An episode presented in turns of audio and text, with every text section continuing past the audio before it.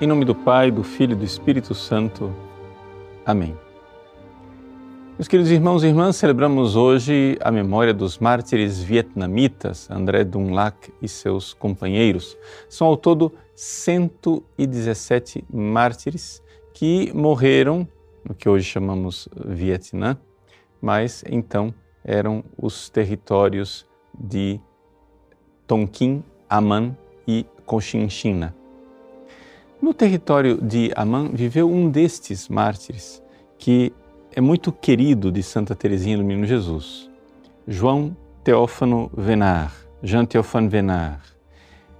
Santa Teresinha guardou a foto de Teófano Venar nas cortinas da sua cama da enfermaria e se inspirava muito no amor com que este jovem sacerdote de 31 anos entregou sua vida a Deus.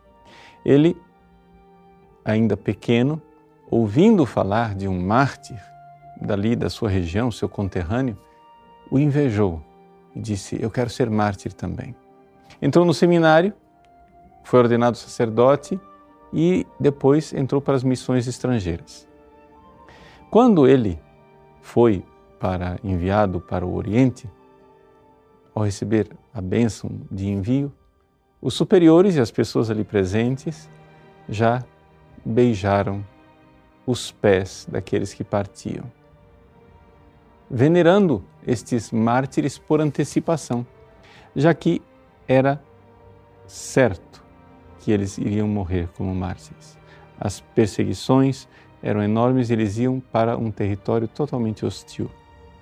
E assim, São Teófano Venar, como um grande missionário, um grande presbítero, pregou o Evangelho naquela região, converteu muitas pessoas, ministrava o batismo, a Eucaristia, inclusive a Crisma, porque tinha a delegação do administrador apostólico, eh, acompanhava os doentes no seu leito de morte, dando a extremunção, e fez toda a sua missão de sacerdote, sempre escondido escondido para não ser percebido pelas autoridades. E estava tudo dando muito certo e o seu ministério é, florescia.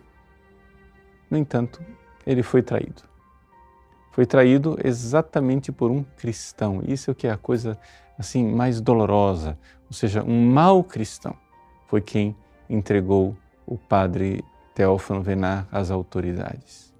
Ele foi preso, engaiolado e nessa sua gaiola de bambu, ele escrevia. Escrevia cartas para o seu pai, para seus irmãos, dando muitos conselhos, e as cartas de São Teófano Venar impressionaram muito Santa Teresinha do Menino Jesus. Ela, com seu espírito missionário, admirava esta alma toda entregue a Deus no martírio. Ele escreve falando da sua felicidade de saber que irá morrer por Cristo. Várias vezes ele escreve a carta dizendo: certamente é a minha última, porque ele só esperava a sentença da execução. E apesar disso tudo, ele se preocupa também com a salvação das almas dos seus irmãos de sangue. Ele era o segundo de quatro irmãos e ele escreve para seu irmão mais novo que não se deixe seduzir pelas coisas do mundo, que existe algo de mais importante. Ele escreve para o seu pai, já ele ficou órfão de mãe, bastante jovem. Ele escreve para o seu pai dizendo que nós estamos aqui nesse mundo de passagem, somos flores que serão colhidas por Deus e seremos plantados no céu. E assim, ele faz uma analogia com a decapitação que ele irá sofrer. Ele vai morrer decapitado. Mas isso quer dizer que esta flor vai ser tirada daqui para ser plantada no céu.